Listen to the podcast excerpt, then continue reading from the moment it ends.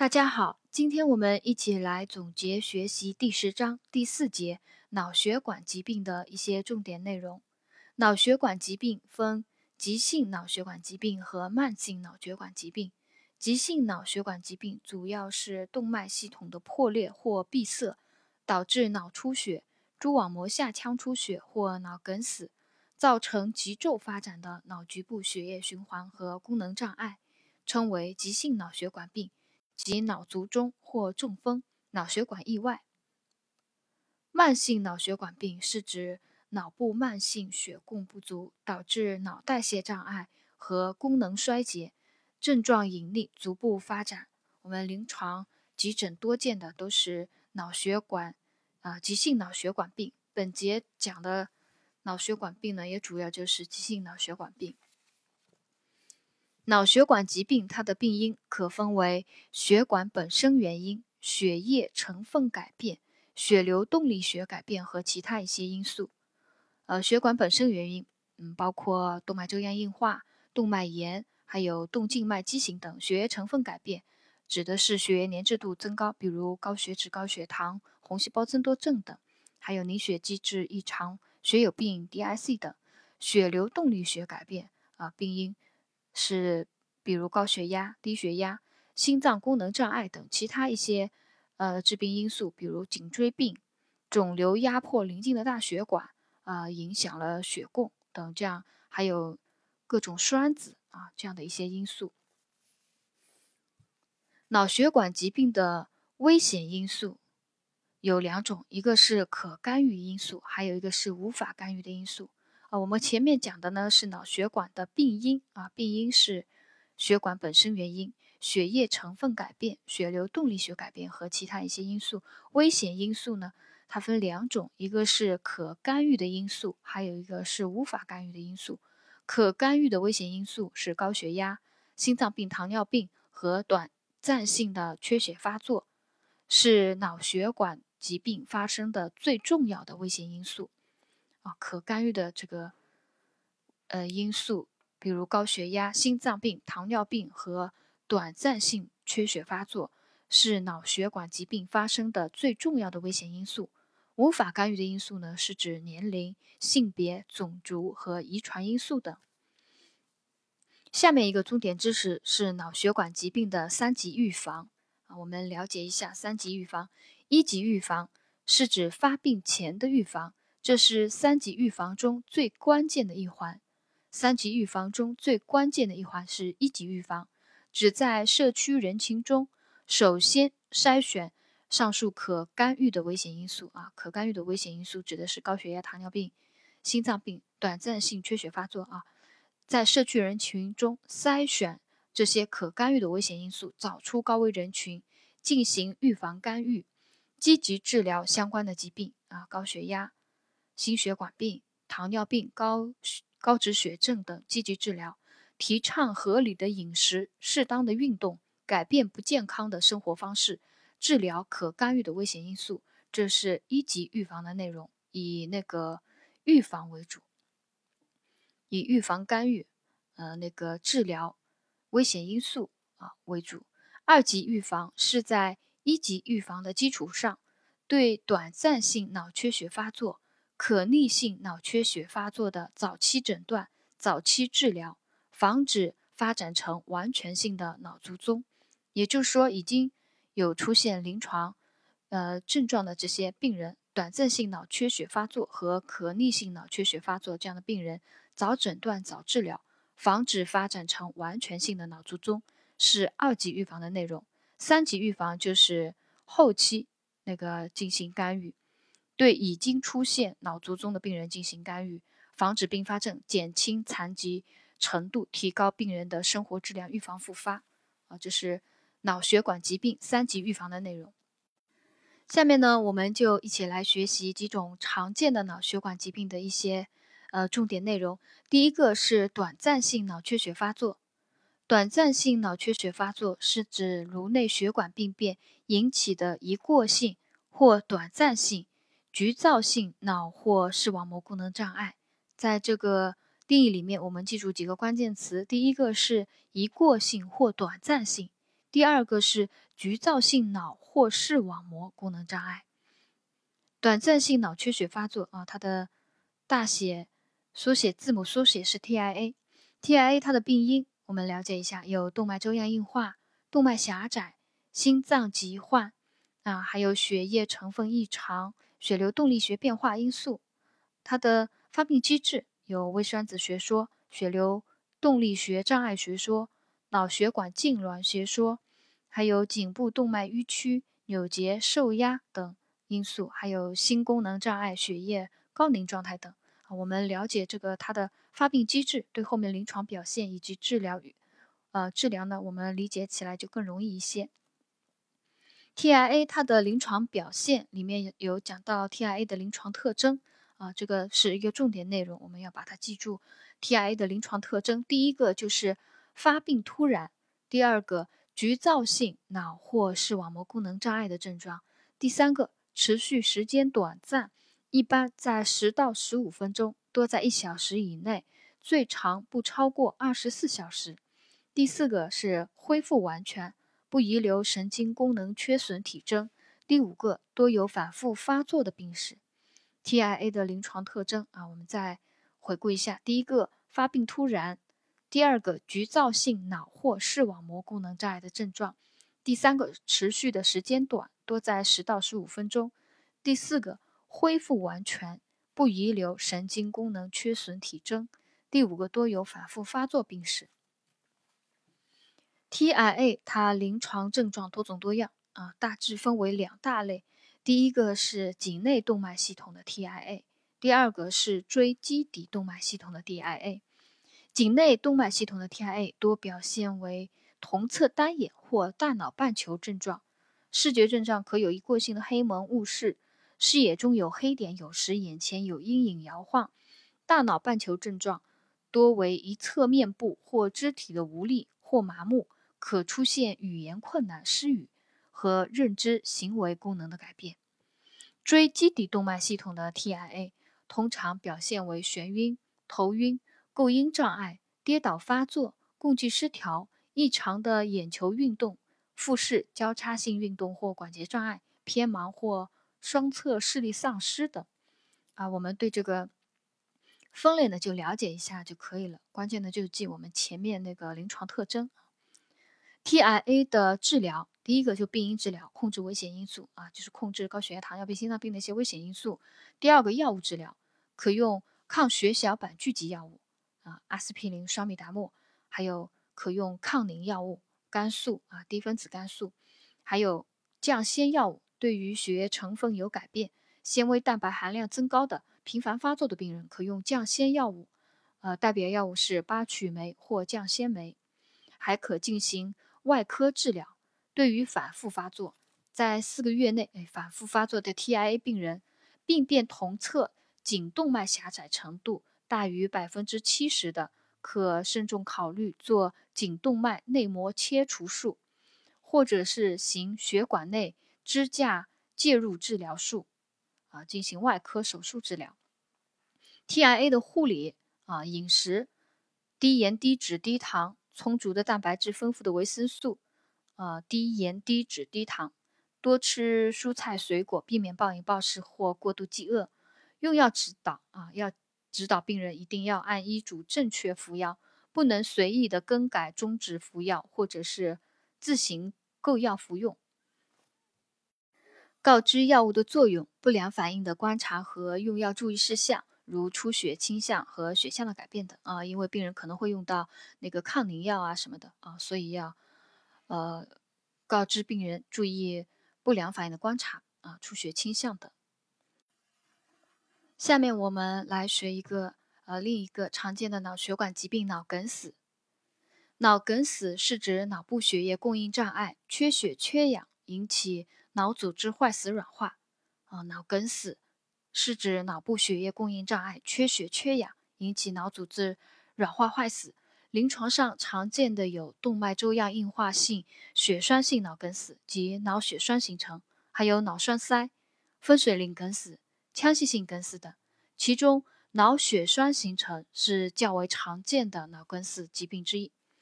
啊，脑血栓形成是较为常见的脑梗死疾病。我们呃下面来了解一下那个脑血栓形成的临床表现。脑血栓多见于五十到六十岁以上患有动脉粥样硬化的老人，多数伴有高血压、冠心病或糖尿病。多数病人在睡眠和安静等血流缓慢、血压降低的情况下发生。次晨被发现不能说话，一侧肢体偏瘫，起病前可有头昏、头痛、肢体麻木、短暂失语等症状。多数病人意识清楚，少数病人可有不同程度的意识障碍。持续时间较短，生命体征无明显的改变，神经系统体征是血管闭塞的部位和梗死的范围而定，常见为各种类型的失语和偏瘫。脑血栓病人辅助检查啊，一定要做 CT 检查，排除脑出血啊，另外还可做 MRI 检查。治疗原则，脑血栓治疗原则主要我们重点内容是学习一个急性期的治疗。第一个就是早期溶栓，发病以后六小时以内采取溶栓治疗。应用溶栓药物前，应该要行 CT，证实无出血灶。常用的那个溶栓药物是尿激酶啊，还有链激酶。尿激酶是目前国内临床应用最多的溶栓药。第二个就是要控制血压。第三个要抗脑水肿，降低颅内压，因为梗死范围大。发病急骤的病人啊，脑血栓病人，他会产生脑水肿，脑水肿又进一步影响那个梗死部位、缺血部位脑组织的血供，所以要抗脑水肿，降低颅内压。常用药物有甘露醇和甘油果糖。第四个急性期治疗是抗凝治疗，对有进展型脑梗死的病人，要考虑应用抗凝治疗；对出血性梗死或有高血压的病人是禁用抗凝治疗的。呃，抗凝治疗是用于有进展型的那个脑梗死的病人。常用药物有低分子量肝素啊，也叫速必宁。第五个就是脑保护剂的运用，常用的有钙拮抗剂、尼莫地平，还有脑代谢复活剂胞磷胆碱、比拉西坦、都可喜和脑活素等，进行一个脑保护。第三呃第六个治疗就是紧急血管内治疗。紧急血管内治疗它指的是。机械取取栓治疗时间窗为八小时，一般在动脉溶栓治疗无效的情况下进行机机械取栓。还有手术治疗，对于大面积梗死出现颅内高压危象、内科治疗困难的，可考虑开颅切除坏死组织或颅骨减压进行手术治疗。第八个急性期治疗是高压氧舱治疗，主要目的就是。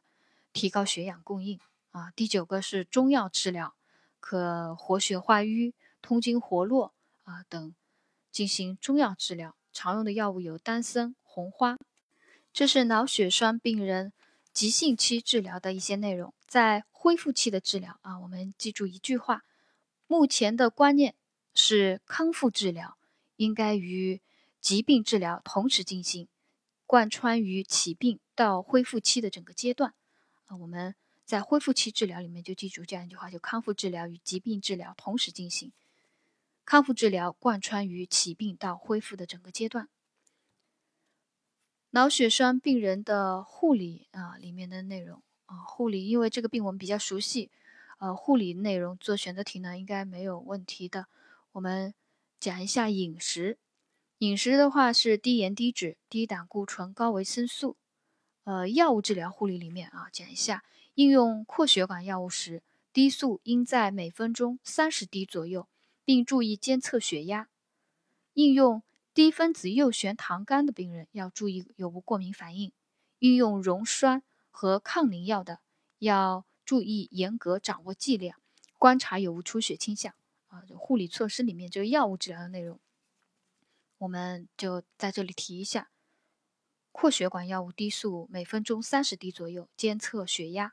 低分子优旋糖苷注意有无过敏。溶栓抗凝，呃，注意那个严格掌握剂量，观察有无出血倾向。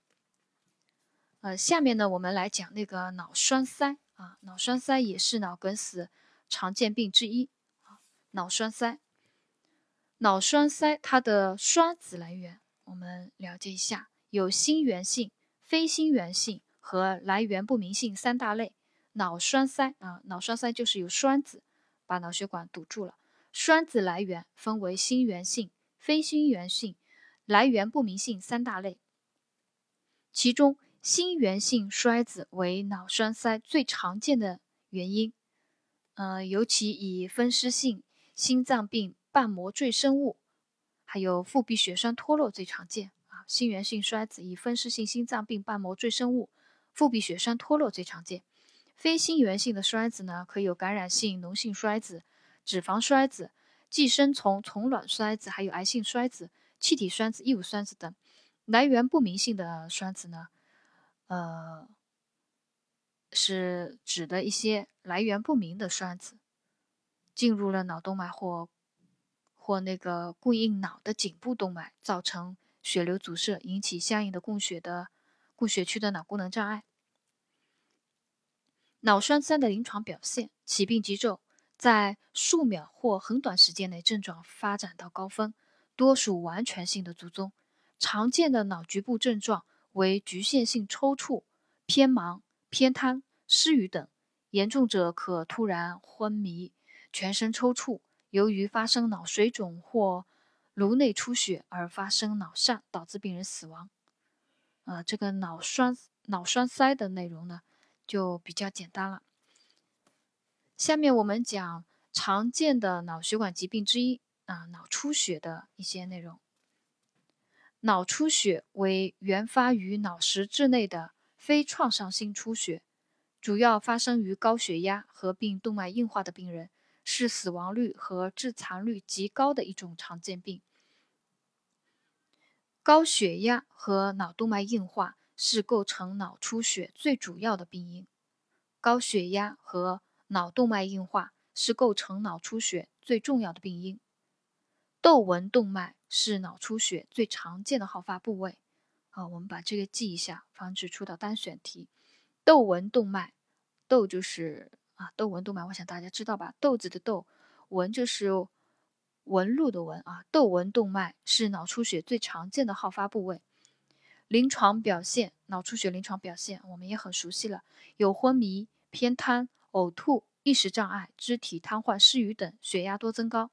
不同部位的脑出血表现不同，以基底核出血最为多见。啊，以基底核出血最为多见，常有偏偏瘫、偏盲、偏身感觉障碍，啊，称三偏综合症。偏瘫、偏盲、偏身感觉障碍，三偏综合症。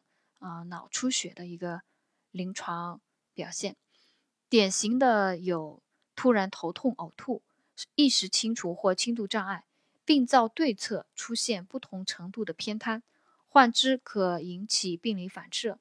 优势半球出血可伴有失语，脑桥出血可表现为交叉性瘫痪、中枢高热、呼吸不规则。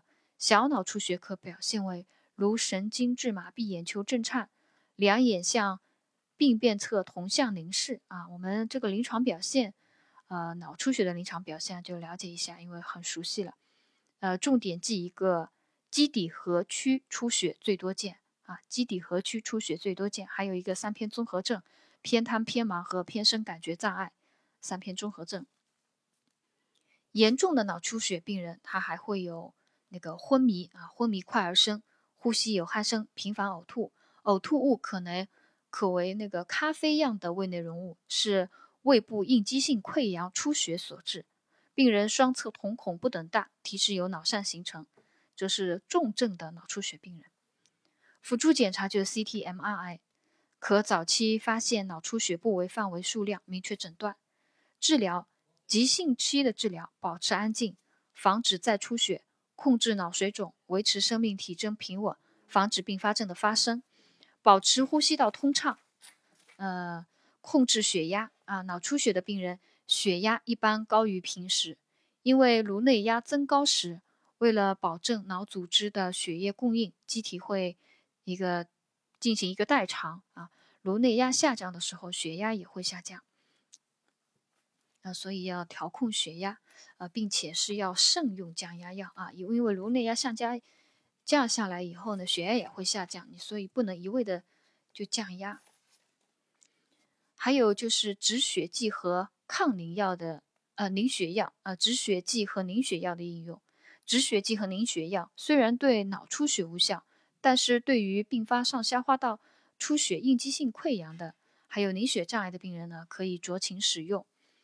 呃，另外脑出血治疗就是外科手术治疗，在大脑半球出血量在三十毫升和小脑出血量在十毫升以上的，可考虑进行。手术清除血肿，降低颅内压；对血液破入脑室的，可行脑室引流，也可经皮颅骨穿刺抽吸。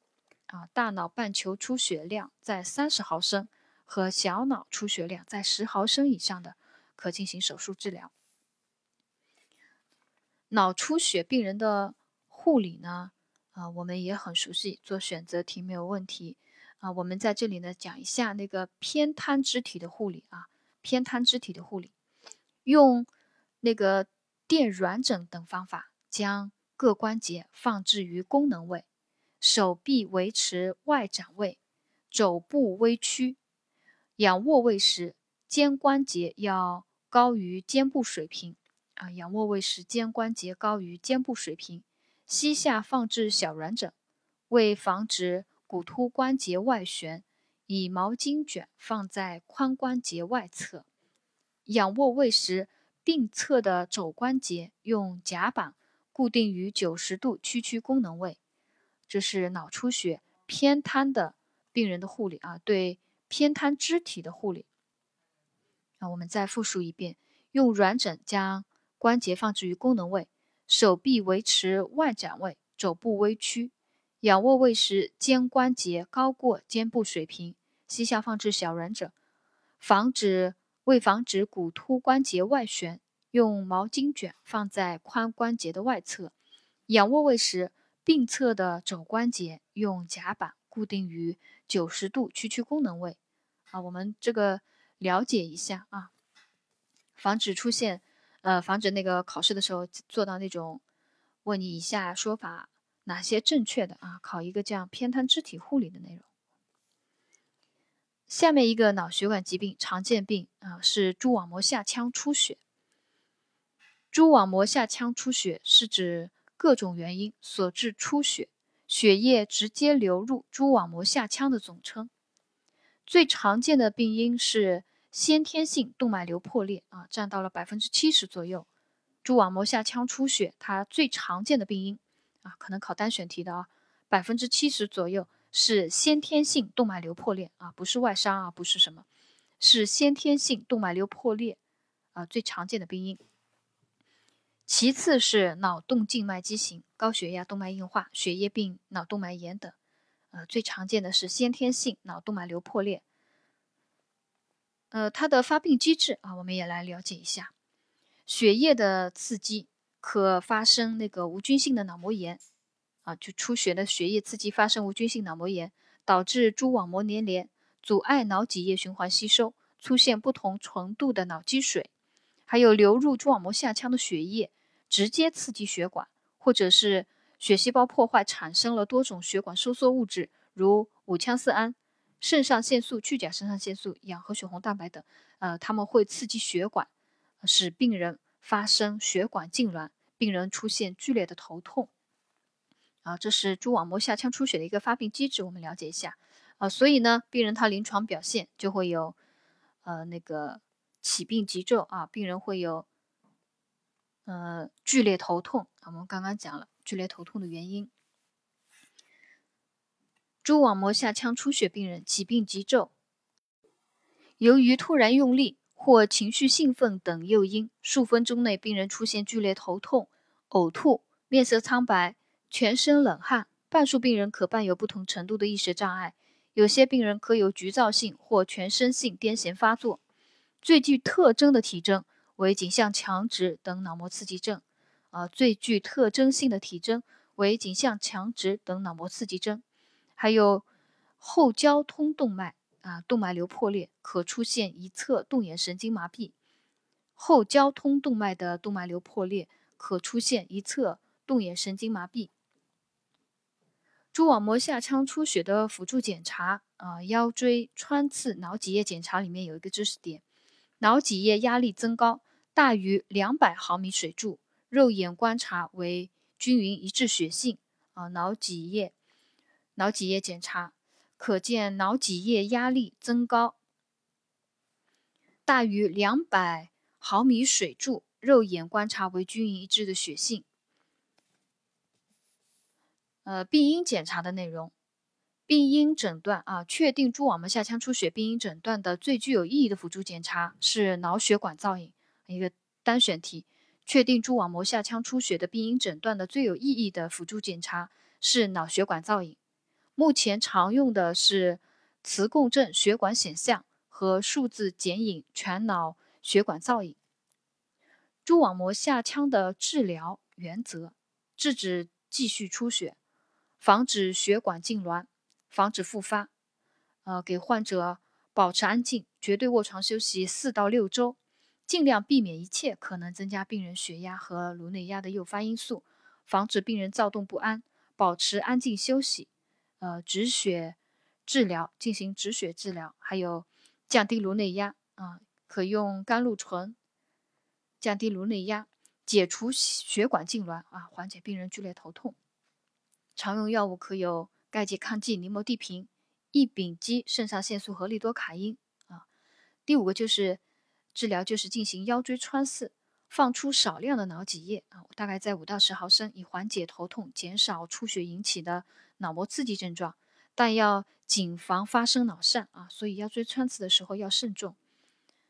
护理里面呢，呃，就是心理支持，缓解疼痛，病情观察啊，还有一个就避免诱因。病情观察里面要记住，首次蛛网膜下腔出血后一个月内再次出血的危险性最大，还有两周内再发率最高啊，要注意严密观察病情。呃，一旦病人病情稳定以后，再出现剧烈头痛、呕吐、抽搐发作、脑膜刺激征等，要引起重视啊，防止那个蛛网膜下腔出血复发。呃，这个。